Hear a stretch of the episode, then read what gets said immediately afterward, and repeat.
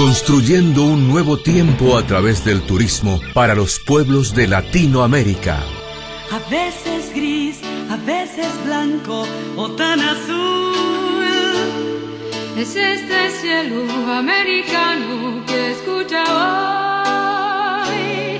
Una canción de integración de sus hermanos, pues el presente Gusto de saludarles a quienes escuchan ya el cuarto programa de turismo y jazz para conversar en esta oportunidad de otro tema relevante en esta industria que esperamos se recupere luego de esta terrible pandemia que está azotando a todo el mundo.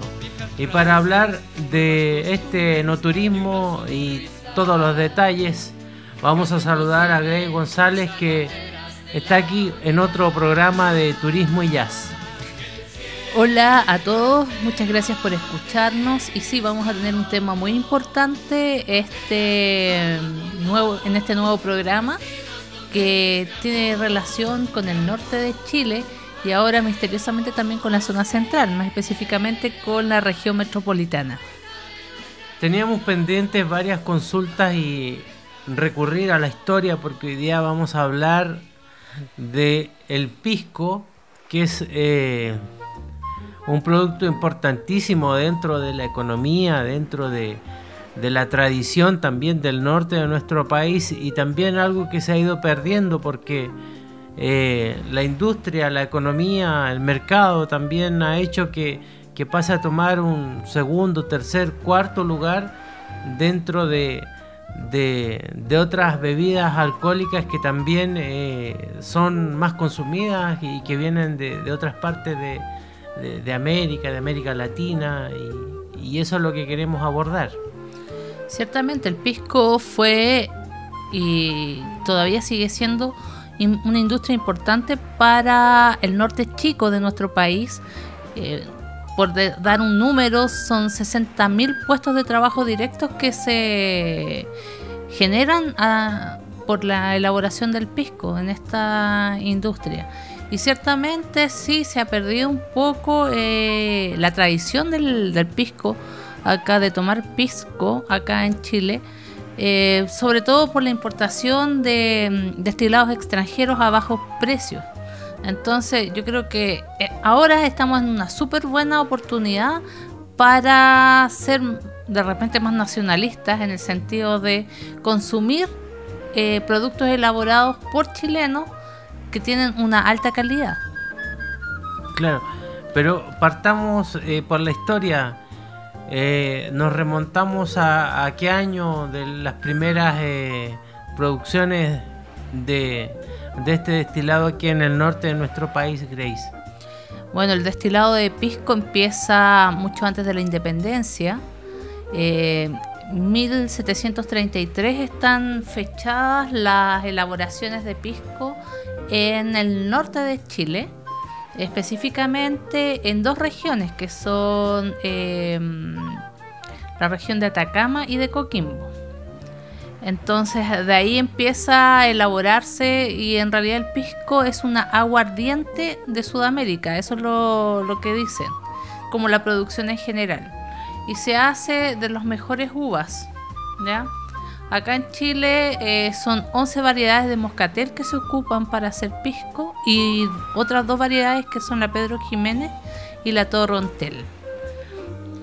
Dejemos en claro que este espacio, quienes escuchan este programa, eh, primero es para eh, personas, digamos, auditores con criterio formado y no, no, estamos validando el consumo.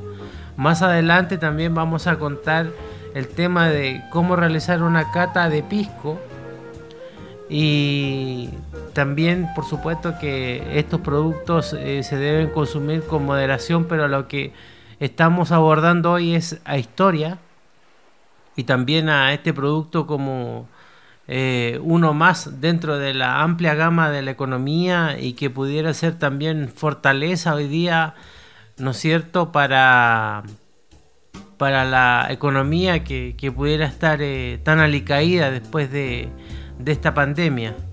Además reiterar que es uno de los productos también sanos, eh, que, hoy día el, pisco que, se consume en nuestro país no es el mismo de hace 20 o 30 años atrás. La producción también ha cambiado.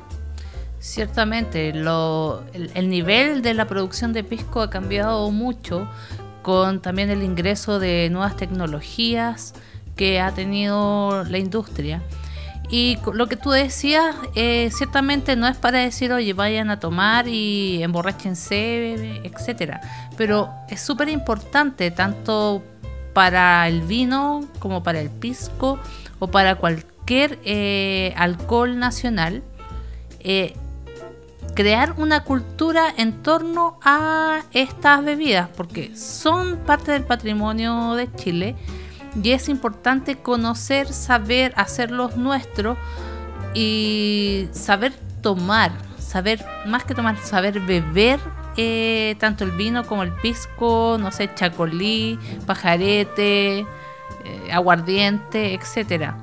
Hay que saber tomar y haciendo cultura, sabiendo los tipos, la elaboración y la calidad, podemos eh, evitar, evitar también el alcoholismo, que es un problema que siempre ha habido en Chile y en general en Sudamérica y en el mundo. Pudiera ser una parte importante dentro de la cultura que debe tener una persona también en, a la hora de, degustar gastronomía, con qué se puede combinar y por supuesto eh, la, la calidad de este destilado ha mejorado muchísimo eh, a través del tiempo. Eh, hoy día hay muchas pisqueras que son artesanales, que tienen productos con doble destilado y, antes de, ir a, saber la producción del pisco, vamos a escuchar un poco de música y a la vuelta le contamos eh, por qué, por ejemplo, usted no debe consumir el pisco con hielo, con, con otros ingredientes que, no pueden ser tan, tan orgánicos. Thank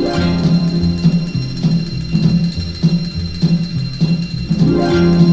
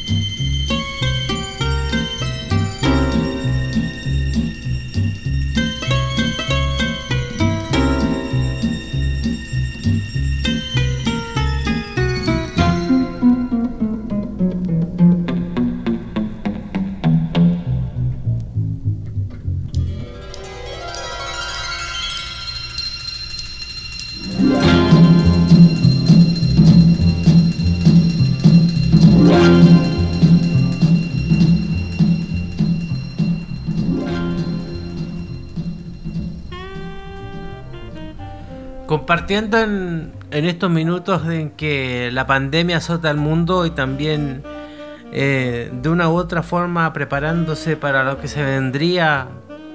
Eh, ya hay pruebas de, alguna vacuna y eso haría, ¿no es cierto?, volver en cierta medida a la normalidad.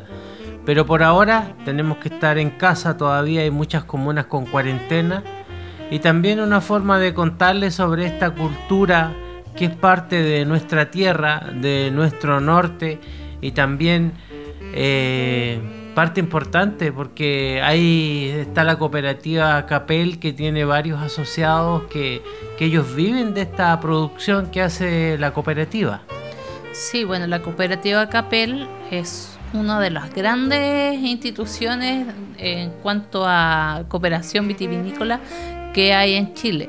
Se creó en 1938 y eh, también estaba antes la cooperativa Control, que se creó en 1931. Eso fue como respuesta a la depresión que hubo después de la eh, Primera Guerra Mundial. Entonces, eh, ya que había tanta fluctuación en los precios y todo, se decidieron juntar un montón de productores de uva pisquera y conformar las cooperativas. Entonces las dos grandes cooperativas fueron Control y Capel. Control ya no está, fue comprada por eh, Pisqueras Chile, que es del grupo Luxic ahora, pero Capel sigue. Y ellos son aproximadamente 2.000 a 3.000 cooperados que son pequeños productores que tiene, no tiene más de 2 hectáreas, 5 hectáreas y, y producen uva pisquera y es realmente un soporte económico para esas 3.000 familias. Hay que hacer presente que el pisco viene siendo, esta industria pisquera, viene siendo uno de los grandes íconos que tiene eh, comunas como Vicuña y otras del norte, principalmente en Vicuña, eh, tenían tres íconos para hacer turismo, que era Gabriela Mistral, el astroturismo y también la industria del pisco. Porque mezcla un poco de historia, hay muchas pisqueras que tienen eh, demasiada historia y están generando unos productos que son de un muy buen nivel, de una muy buena calidad que hoy día permite que usted pueda disfrutar eh, o degustar este destilado de una forma sana, natural y por supuesto sin combinarlo con, otros productos que vendrían a mejorar la calidad del pisco. ¿Cuál es la, la forma de elaborar este destilado, Grace? La forma de elaborar este destilado es a través del mosto. Un mosto que es hecho de uva moscatel, que son 11 variedades, no las voy a nombrar todas porque si no es muy aburrido. Y otras, otras dos variedades que no son moscatel, que ya las dije, que es el Pedro o la Pedro Jiménez y Torontel. Se hace este mosto y se pone a destilar en un alambique de cobre de paso, sea decir que eh, después de cuando se estabilizó la independencia de Chile, ya Chile como una república independiente, después de 1818, el mismo Bernardo Higgins firmó un decreto para la, la elaboración de alambiques de cobre chilenos, porque antes eran españoles y europeos los que traían. Ahora, desde esa época en adelante, teníamos alambiques propios fabricados acá en Chile. Entonces, bueno, se pone a, hervir esto, este mosto, y se destila. Y hay tres partes que son importantes en la destilación, que son, o se divide en tres partes, que es la cabeza, el cuerpo o corazón y la cola la destilación que sale en la cabeza, que son aproximadamente 10 minutos, y después la cola, que son aproximadamente los últimos 10 minutos, eh, eso es súper peligroso porque contiene alcoholes que son muy malos para la salud. El pisco de alta calidad se hace con el corazón o el cuerpo. Y hay maestros pisqueros, hay maestros de la destilación que tienen un número de matrícula, que son especialistas en el tema, que estudian eh, para, esto. No cualquiera lo hace hoy en día el pisco. Bueno, y de ahí de esa destilación se obtiene bueno, la, la, primera destilación que es el cuerpo y después se le puede aplicar una segunda destilación que lo hace aún más puro. ¿ya? Y se obtienen alcoholes de sobre 40 grados. También hay de 35, pero los 35 no son tan buenos como los de 40. A ti te explicaron también, pues explica lo que en tu experiencia, qué fue lo que aprendiste cuando fuimos para allá.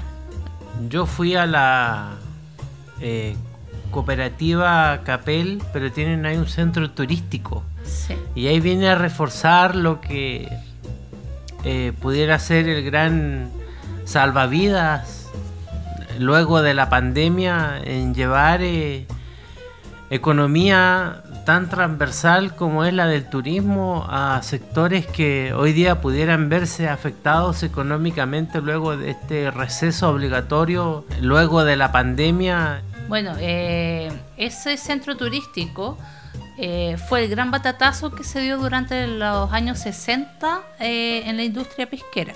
Se construyó en la ciudad de Vicuña con aportes de Corfo y fue la primera destilación industrial, o sea, la primera industria para destilar y producir el pisco con bodegas y todo. Entonces es muy importante lo que se hizo en Vicuña para la industria del pisco, sobre todo para los cooperados de Capel.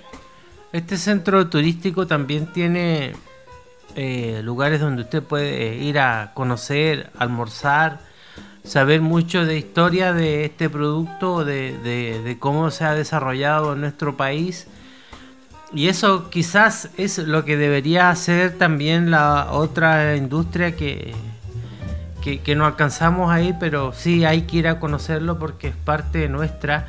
Eh, saber eh, que estas industrias pueden desarrollar un producto a lo mejor eh, incorporado. La, la industria del pisco puede ser eh, un gran resorte económico, ¿no es cierto?, al presentar a, turistas de todo el mundo no solamente la degustación, sino que además puede tener eh, el desarrollo completo de alojamiento, gastronomía, historia, recorridos por la eh, cuarta región y también las otras viñas que son de la tercera región en levantar este producto como como un gran baluarte de la economía del turismo que hoy día se hablan de, de, un turismo sustentable.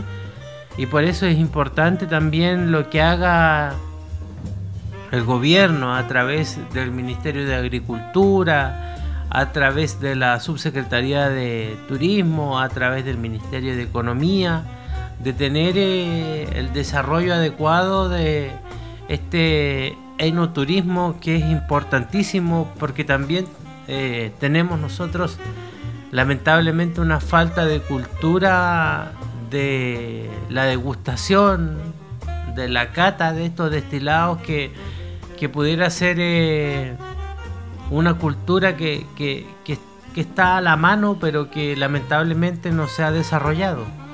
Ciertamente.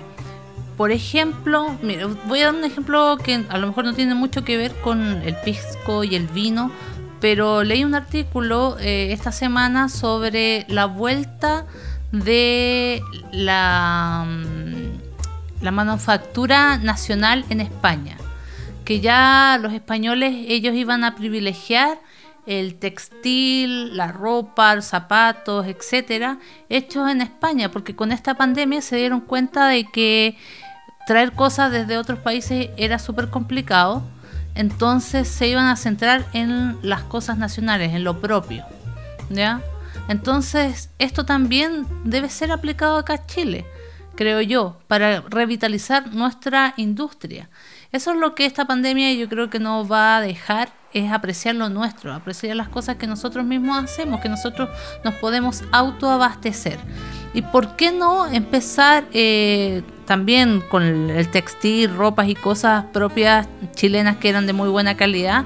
Y también eh, aprovechar este, este impulso con las bebidas nacionales como es el pisco y empezar a apreciarlo, a hacer cultura, a educarnos sobre lo que es el pisco, el vino, eh, el aguardiente chileno, todas las cosas que sean propias de nuestro país. Y claro, ser más cultos, eh, apreciarlas mejor, como ya dije, y, nada, pues esperamos que nosotros con esto eh, podamos colaborar con un granito de arena, porque es súper importante y además la gente acá en Chile eh, siempre privilegia mucho lo que viene desde afuera. Y lo que nosotros tenemos acá en Chile es de muy buena calidad, es muy bueno. ¿Tú fuiste a Ovalle, Limarí, donde Sí, yo tengo el privilegio de conocer varios de los valles pisqueros. Son em, cinco valles de pisco que están en dos regiones, la región de Atacama y la de Coquimbo, como ya lo dijimos. El valle de Copiapó, del Huasco, que estos se ubican en la tercera región de Atacama. Y después tenemos en la cuarta región el valle del Elqui, el valle del Limari y el valle del Choap. Yo conozco bien los valles de El Elqui, Valle del Limari y de Choapa me falta solamente conocer Illapel. Las localidades para nombrarlas. Copiapó, Tierra Amarilla, Vallenar, Alto del Carmen, Vicuña, Paiguano, Pisco Elqui, Ovalle, Montepatria, Punitaqui, Salamanca y Yapel. Esas son las localidades del Pisco acá en Chile. ¿Y por qué decimos que esas son y no otras? Porque hay una denominación de origen que se hizo en los años 1931, el 15 de mayo, por el presidente Carlos Ibáñez del Campo. Él fue el, que dictaminó, que firmó el decreto con fuerza de ley, el 181, que dio la denominación de origen al pisco, eh, que viene solamente de esas regiones y se elabora con las uvas que ya dijimos que es Moscatel, Pedro Jiménez y Torrontel que son las tres uvas pisqueras. O sea, son tres grandes cepas, porque hay un montón de... Está la moscatel de Alejandría, la moscatel de Hungría, etcétera. Son 11 tipos de moscatel. hay un hashtag, un eslogan que levantaron algunas pisqueras artesanales que decían no a la piscola. Eh, y ellos contaban su experiencia y estas pequeñas eh, pisqueras artesanales también son de esfuerzo. Hay un caso de la pisquera Ava en Vicuña que ellos tuvieron un aluvión y se les vino abajo todo el lugar donde producen el destilado. Así como la pisquera Ava, son muchas las pisqueras de estos valles que hacen esfuerzos humanamente imposibles para eh, colocar nuevamente el pisco dentro del mercado nacional. Y aquí quiero que nos cuentes, Grace, por qué es importante. Vamos a entrar al área de la cata del pisco. ¿Cuánto demora el proceso de este producto que es tan saludable? que son varias horas, eh, son 12 horas para sacar el... Sí, o sea, eh, tenemos, por dar un ejemplo, 100 kilos de uva y de esos 100 kilos de uva solamente el 10% va a ser pisco. O sea, 10. Eso va a ser el pisco. Y eso es un proceso de 12 horas que el maestro, el maestro pisquero tiene que estar ahí pendiente. Y se van turnando y todo porque es un proceso súper largo y tienen que, en las más artesanales, como en los nichos, que es un proceso muy artesanal, eh, van dando vuelta con una pala y ellos saben cuándo tiene que sacarlo, cuándo se está destilando bien, cuándo se está destilando mal etcétera. Entonces, claro, eh, es importante no mezclarlo con elementos que no sean nobles, que no sean puros, porque se echa a perder el pisco, todo ese trabajo, ese trabajo arduo, se echa a perder. O sea, si le pone hielo, que, que hielo con agua de la llave, ya lo echaste a perder. Si le pones Coca-Cola, o sea, 12 horas, imagínate el pobre caballero que está ahí haciendo el pisco para que salga lo más puro posible y tú le pones Coca-Cola. O sea, a perder. Por eso es importante ver la cultura, cómo se debe tomar el pisco. El pisco es fuerte. Pero si se sabe tomar y se sabe preparar con otra con otros alcoholes que sean de, buena calidad, con otros productos de buena calidad, eh, queda súper bien. No estoy diciendo que hay que tomar el pisco puro y solo, pero sí hay que saberlo combinar, pero con elementos de buena calidad, no con cualquier cosa. Bueno, en internet pueden encontrar muchas recetas, también hay algunos, son los menos, barman especializados en esta preparación, pero volvemos a lo mismo, que lamentablemente hay otros destilados que, llegan de, otros lugares, de otros países y realmente no, no, tienen el valor y debido al quizá al valor eh, más, más económico y más barato, eh, se consume y tienen también eh, otras campañas publicitarias que a los cuales no pueden competir Capel o estas pequeñas pisqueras. Ciertamente, hay que considerar, y siempre lo voy a recalcar, que Capel, claro, se ve Capel como, oh, la tremenda marca, Pisco Capel y todo, y también la calidad muchos años atrás no era la que es ahora entonces se piensa que es algo de mala calidad y no es así. Capel es una cooperativa hecha por o conformada por pequeños agricultores. Si ustedes dejan y dicen, no, Capel es una gran industria, dejan a 1.200 familias sin, eh, sin plata, sin su dinero, eh, ¿me entienden? tenemos que apoyar a estos pequeños empresarios, porque son pequeños, estamos hablando de personas que tienen una, dos, hasta cinco hectáreas, porque el, solamente el 8% tiene 20 hectáreas para producción de uva pisquera y es una cooperativa, así como Colum, que es una cooperativa de leche en el sur de Chile, ubicada en la Unión. Capel es una cooperativa pisquera. ¿Ya? Eh, ellos poseen el 51% del mercado nacional del pisco, pero ese 51% se divide en mucha gente, que está mayoritariamente ubicada en la región eh, de Coquimbo, ya y también obviamente del, de Atacama, pero mayoritariamente en Coquimbo. Y, mm, y ciertamente eh, su producción, ellos son súper orgullosos tanto así que cuando se habló en la década de los 80 y 90 sobre la fusión entre Pisco Control y Pisco Capel, no se produjo nunca esta fusión porque ellos estaban muy orgullosos de lo que significaba ser cooperados, de lo que significaba ser eh, el orgullo de la producción de pisco en el norte de Chile. Bueno, ¿qué pasó? Que al final llegó este gran grupo que es eh, Pisqueras Chile y empezó a comprar las diferentes marcas, por ejemplo el Pisco Bausá que conocemos, eh, compró también la eh, Control, compró Orcón Quemado, Pisco Mistral, todos pertenecen a Pisqueras Chile. ¿Ya? Entonces, y es un grupo económico que pertenece a una familia, a una familia solamente. Pisco Capel es de muchas familias, es mucha gente la que está ahí.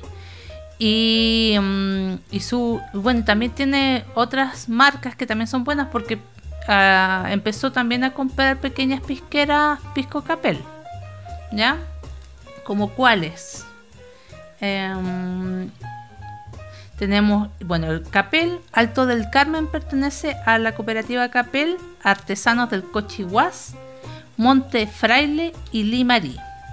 ¿Ya? Ese es el, son los piscos que son de eh, la pisquera Capel. Y muchas otras más porque se han ido comprando con el tiempo. Por ejemplo, para el Eclipse Capel hizo una promoción de un doble destilado de 35 grados alcohólicos. Eh, y todavía quedan, si usted va a la cooperativa Capel, puede encontrar, eh, yo creo, una vez que se abra, ¿no es cierto? Que, esperemos terminar luego con esta pandemia y que todo vuelva a la normalidad. O viene llamar por teléfono, a lo mejor eh, pueden hacer algún despacho. Eh, todavía quedan promociones de Eclipse que venían unos lentes, una bolsita y una botella de de este destilado de 35 grados y es eh, doble destilado.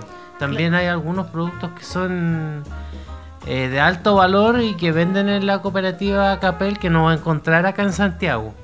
Claro, bueno, está el pisco Brujas de Salamanca, que es uno de los mejores piscos que tiene Capel y es exquisito. Se hace con uvas que están en la, en la ciudad de Salamanca y la caja es muy bonita, muy misteriosa y todo. Tienen unas inscripciones a los lados, entonces es un pisco de muy buena calidad. Hay otro que es mejor todavía que viene siendo casi whisky. Pero el valor es, supera eh, un consumo masivo. Claro, bueno, eh, por ejemplo, siempre mucha gente habla del Super Pisco Premium Orcón Quemado, que ese es del grupo Pisquera Chile, del grupo Luxic.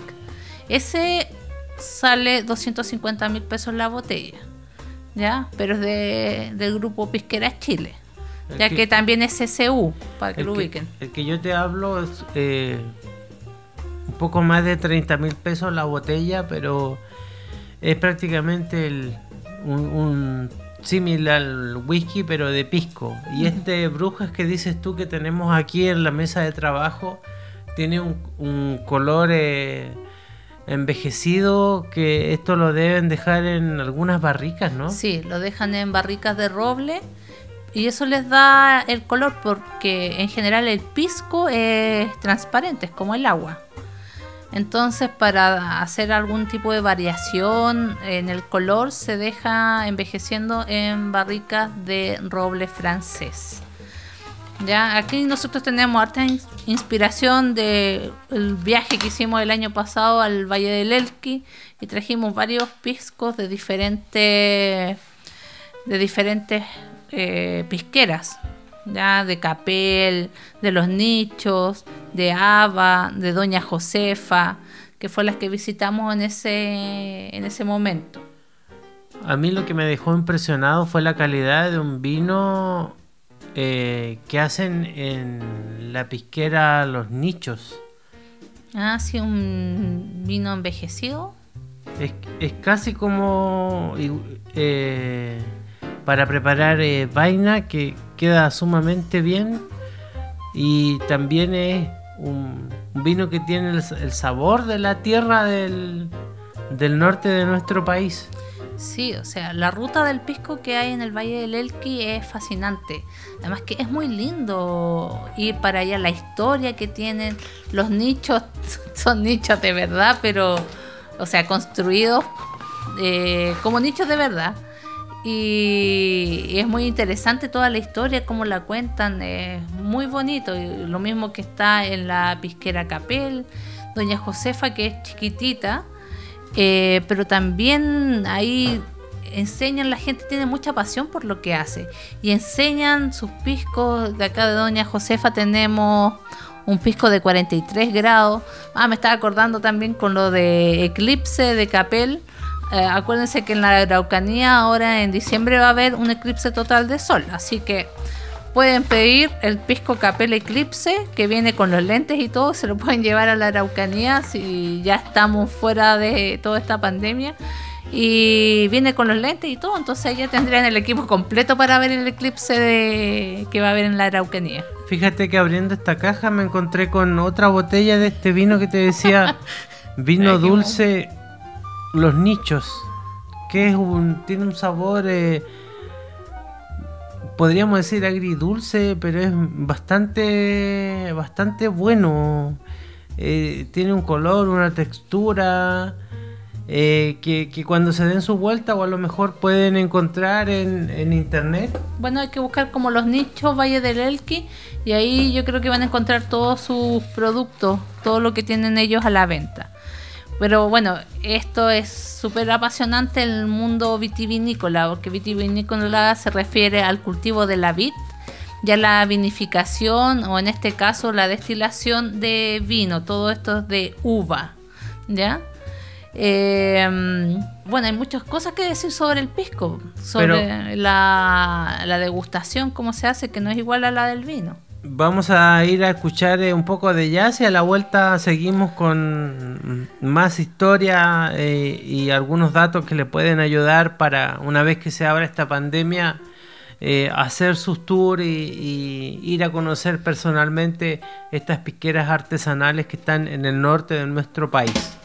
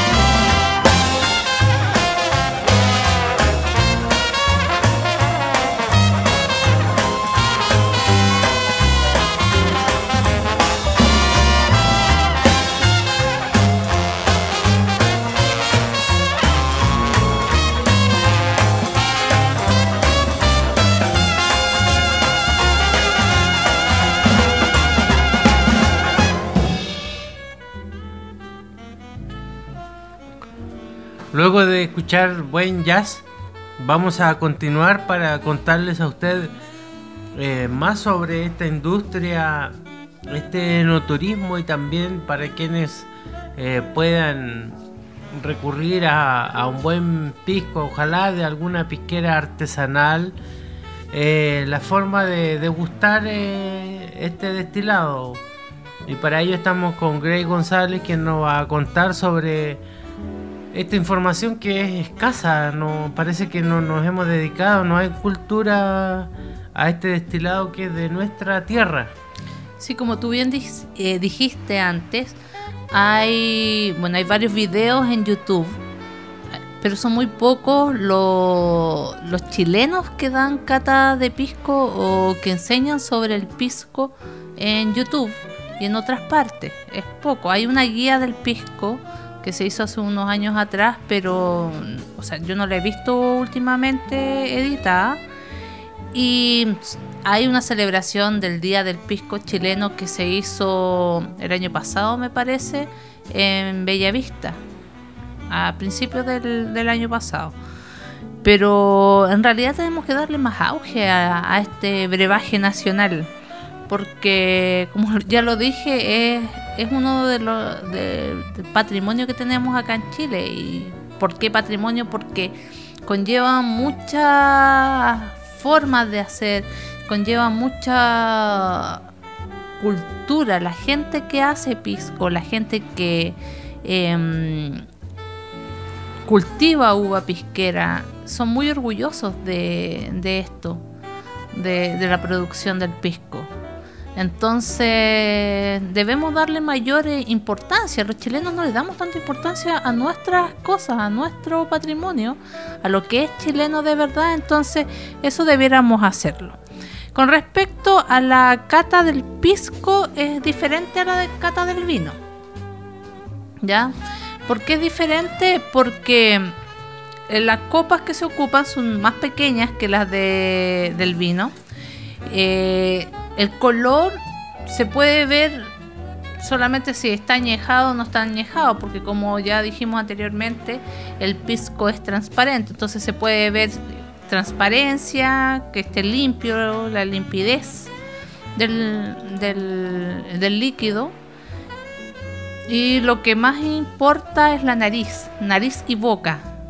Ya, nariz es el, lo aromático, porque al estar elaborado con uva moscatel, Pedro Jiménez o torrontel, estas uvas son muy aromáticas, sobre todo las moscatel, ya que son, no sé, florales pueden decir algunos, otros que tienen eh, algunos tonos un poco más ácidos, no sé, pero es, es muy, muy aromático el pisco en sí es muy alcohólico. O sea, siempre van a sentir ese golpe de alcohol. Estamos hablando de pisco de 40 grados, 45 grados, 35 grados, etcétera. Pero eh, sí, se siente bien pesado el alcohol. Pero un buen pisco, lo que más tiene que ser, no tan alcohólico, sino eh, muy eh, aromático. Eso es lo importante, se pueden sentir diferentes aromas en el pisco. Y según el valle, según eh, la ubicación, ¿hay algunos que sean más aromáticos que otros? Eh, sí, o sea, si de repente un valle, bueno, que los valles, eh, tanto los que están en la región de Atacama como en la región de Coquimbo, la característica que tienen es el sol y que son muy dulces las uvas y eso es lo que produce mucho alcohol. Eh, de repente con lo que pasa con los vinos, que si es un valle un poco más frío, entonces si se hacen una quebrada, por ejemplo, en el norte, puede ser más aromático que en uno que esté más cerca de la costa o que sea más plano y le dé más el sol, porque ahí lo cubre más el alcohol. Ya, pero en general son por los tipos de uva. La moscatel va a ser el pisco de las moscatel va a ser mucho más aromático que el pisco hecho de Pedro Jiménez o de Toronterio. ¿no? Eso se podría decir. Y después viene la boca, eh, pero lo que yo he visto que el pisco no se tiene que degustar como el vino, que tú tomas un sorbo no tampoco tan grande, pero sí el pisco se tiene que degustar a besitos, ¿ya? Tienes que humedecer tus labios con el pisco mezclarlo y ahí vas sintiendo el sabor porque el pisco es muy alcohólico, entonces te agrede ese alcohol en boca. A lo mejor en nariz sí puedes decir, adivinar que es alcohólico, pero en la boca se siente todo el alcohol. 40 grados de alcohol no pasan desapercibidos. Entonces ahí tú besas la copa, tú mezclas y vas sintiendo eh, los sabores más dulce, más ácido, etcétera, según la cepa de la que esté hecho el pisco. Lo que nos comentaban allá en algunas pisqueras era que cuando el pisco se combinaba con algún jugo orgánico o natural, también es un pisco que no es de muy buena calidad. Por ejemplo, hay algunos productos como el pisco sour, mango sour, también hay otro que es de de berries, arándanos. Ah, pero tú te refieres a los que vienen ya hechos. Hechos o que pudieran también eh, consumir en algún restaurante. Sí, es que depende. Siempre la materia prima que se ocupa para hacer las mezclas tiene que ser de muy buena calidad, si no obviamente caen. Los piscos que vienen hechos, obviamente de botella, el pisco sour, mango sour o lo que sea, obviamente no van a ser de la mejor calidad, porque son muy químicos. Pero también en la cooperativa Capel tenían un pisco sour que era premium, que tampoco se vende acá en Santiago.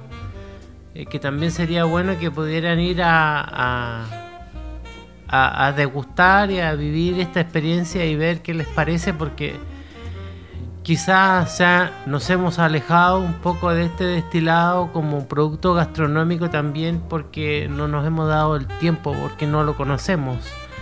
Eh, es más fácil o es más amigable otro producto que a lo mejor es un poco eh, dañino para la salud, que pudieran ser otros destilados que no son eh, de, este origen tan, tan natural o no es tan propio. Y aquí lo que se pretende también es darle valor a nuestra cultura, a la ley y a este producto que, hoy día ha sido desplazado. Sí, bueno, la ruta del pisco yo creo que la más armada es la del Valle del Elqui, porque ahí tienes un montón de productos extras que te hacen una ruta súper interesante porque puedes ir a las pisqueras artesanales Ava, puedes ir a los nichos que está en Piscoelqui, puedes ir a Capel que está en Vicuña, incluso a la Mistral que está en Piscoelqui también.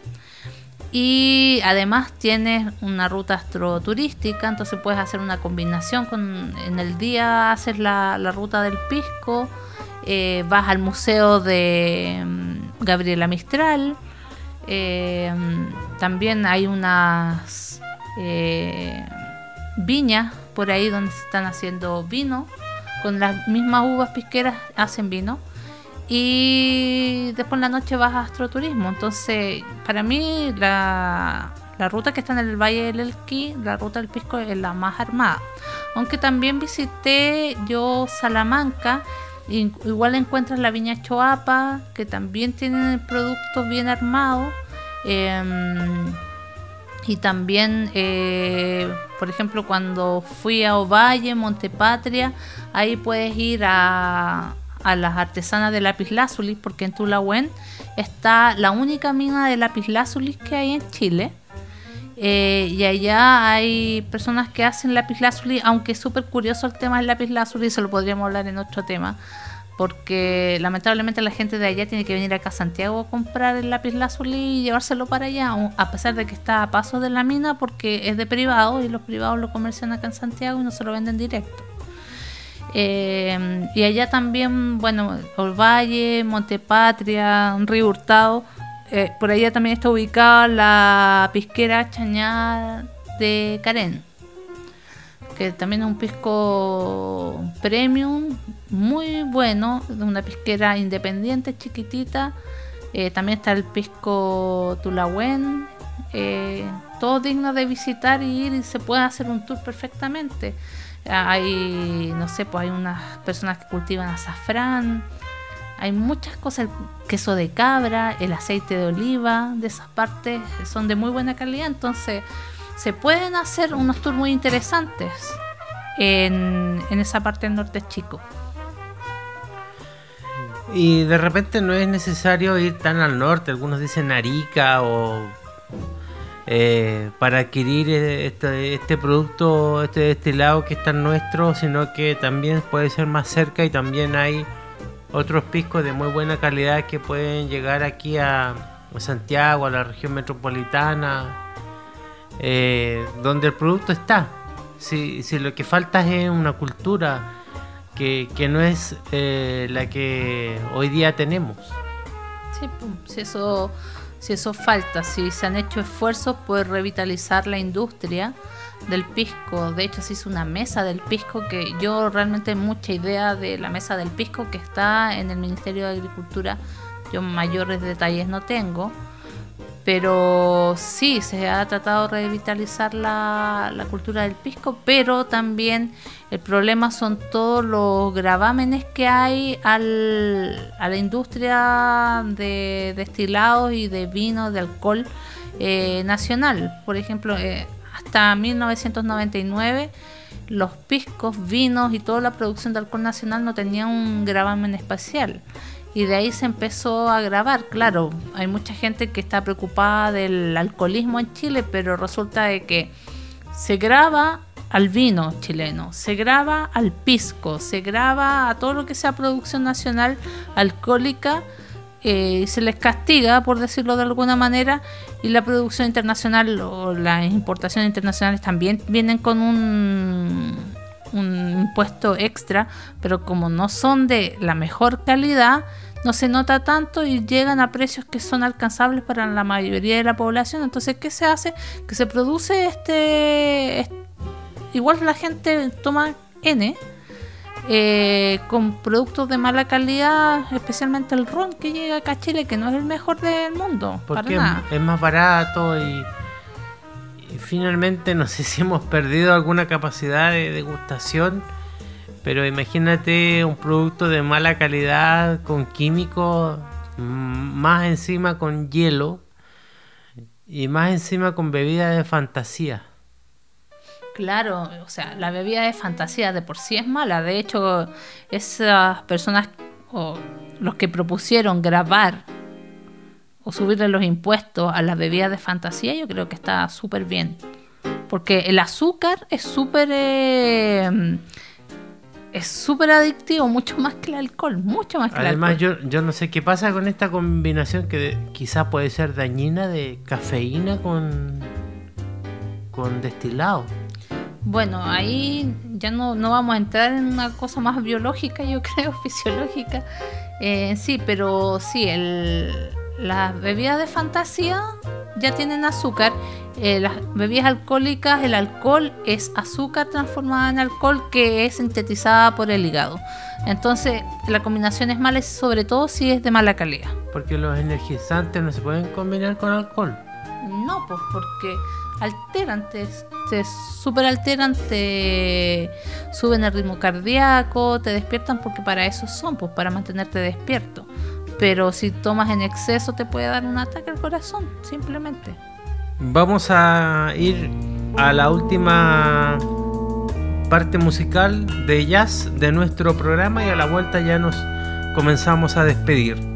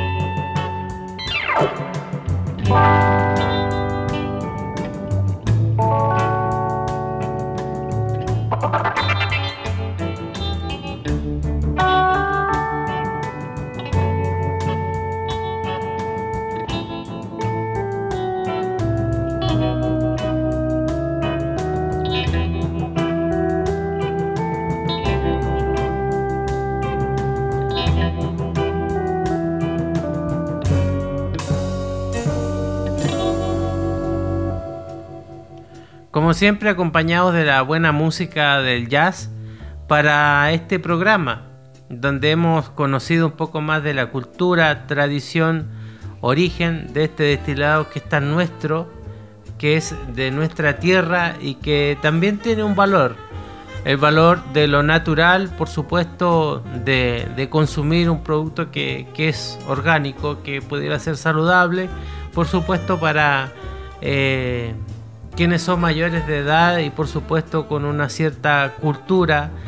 Eh, hoy día, y esa es la idea, la idea es encontrar nuevas recetas, eh, ver formas de producción y también eh, consumirlo a través de algunas catas y degustaciones que pudieran ser con otros productos, pero el ideal es el gastronómico el enoturismo basado en todo el turismo también quizás en el norte de nuestro país. Para quienes tengan dudas, consultas acerca de lo que hemos hablado, Grace, ¿a qué forma de contacto? Al WhatsApp más 569 5758 7734 y al email eh, turismoyjazz.gmail.com la bibliografía que existe referente a este tema, por favor, se la puedes dar a conocer a quienes están interesados de este tema del pisco. Bueno, el libro más importante que creo hay en el mercado nacional es El Pisco Nació en Chile de Pablo Lacoste, ya de Real Editores. Acá sale toda la historia detallada del pisco. Eh, eh, la denominación de origen de América, que valga la redundancia volverlo a decir, la denominación de origen del pisco que fue hecha en 1931 es una de las denominaciones más antiguas del nuevo mundo de un destilado, así que es súper importante. Y lo, la otra eh, bibliografía que tenemos es del patrimonio vitivinícola de Ediciones Biblioteca Nacional y aquí sale un apartado que es una reseña sobre el pisco eh, acá en Chile. La invitación que vayan al norte cuando una vez pase esta pandemia y mientras tanto se puedan informar a través de los sitios de, por ejemplo, la eh, pisquera ABA, llamarlos, consultar. También está la eh, viña Doña Josefa que puedan hacer consultas. Yo no sé si está funcionando el centro turístico Capel a modo de telefónicamente o, a través de internet. Pueden encontrar mucho también la pisquera del fondo Los Nichos, donde originalmente ellos tenían el. Hoy día tienen la forma de producción más antigua que hay en ese en ese valle, entonces informarse también a través de otros valles. Sí, eh, por ejemplo, en Ovalle, las oficinas de turismo de Montepatria, las oficinas de turismo de Río Hurtado, eh, ellos también tienen bastante información sobre las, las pisqueras artesanales y otros atractivos que pueden encontrar en esas regiones que a lo mejor no son tan conocidas, pero sí son eh, de mucha importancia ir. Se puede hacer un tour ustedes mismos visitando, yendo eh, a estos lugares que son apartados, que son abiertos, que no necesariamente tienen conglomerados de personas, no, se aglomera la gente, entonces pueden visitarlos y se cumple con todos los eh, protocolos del COVID. Claro, son lugares abiertos además. Eh, y lo importante aquí es mantener la economía de estas eh, pequeñas eh, pymes que están desarrollando una industria turística sin saberlo y también están dando valor a este producto que, que se puede ocupar también gastronómicamente. Así hemos llegado al final de otro programa de turismo y jazz, esta vez con enoturismo y por supuesto hablando de esta industria que debiera ser o en este nuevo despertar de la economía, de la cultura, de las tradiciones, eh, debería ocupar el valor que merece y que creo yo no ha tenido. Construyendo un nuevo tiempo a través del turismo para los pueblos de Latinoamérica. A veces gris, a veces blanco. Bueno, nos despedimos de este nuevo programa, número 4 ya que llevamos, y dando las gracias a todos. Esperamos nosotros contribuir a la cultura vitivinícola del país con esto, eh, porque siempre, bueno, seamos chicos, seamos grandes, eh, siempre eh, se llega a un, a un número determinado de personas y es bueno ir culturizando, es bueno ir sabiendo. Lamentablemente no podemos estar acá todos probando los piscos que tenemos acá en la mesa, tenemos varios de nuestros viajes que hicimos hacia el norte chico, pero hay algunos que se pueden conseguir acá en Santiago. Traten de hacer, vean videos eh, sobre la degustación, sobre el norte, sobre la historia, que es muy bonita la historia de la industria pisquera acá en Chile. Y mm, gracias por escucharnos y será hasta un próximo programa. Muchísimas gracias y si usted quiere y si Dios quiere nos encontramos en otro programa hablando de turismo y escuchando jazz. Chao, chao.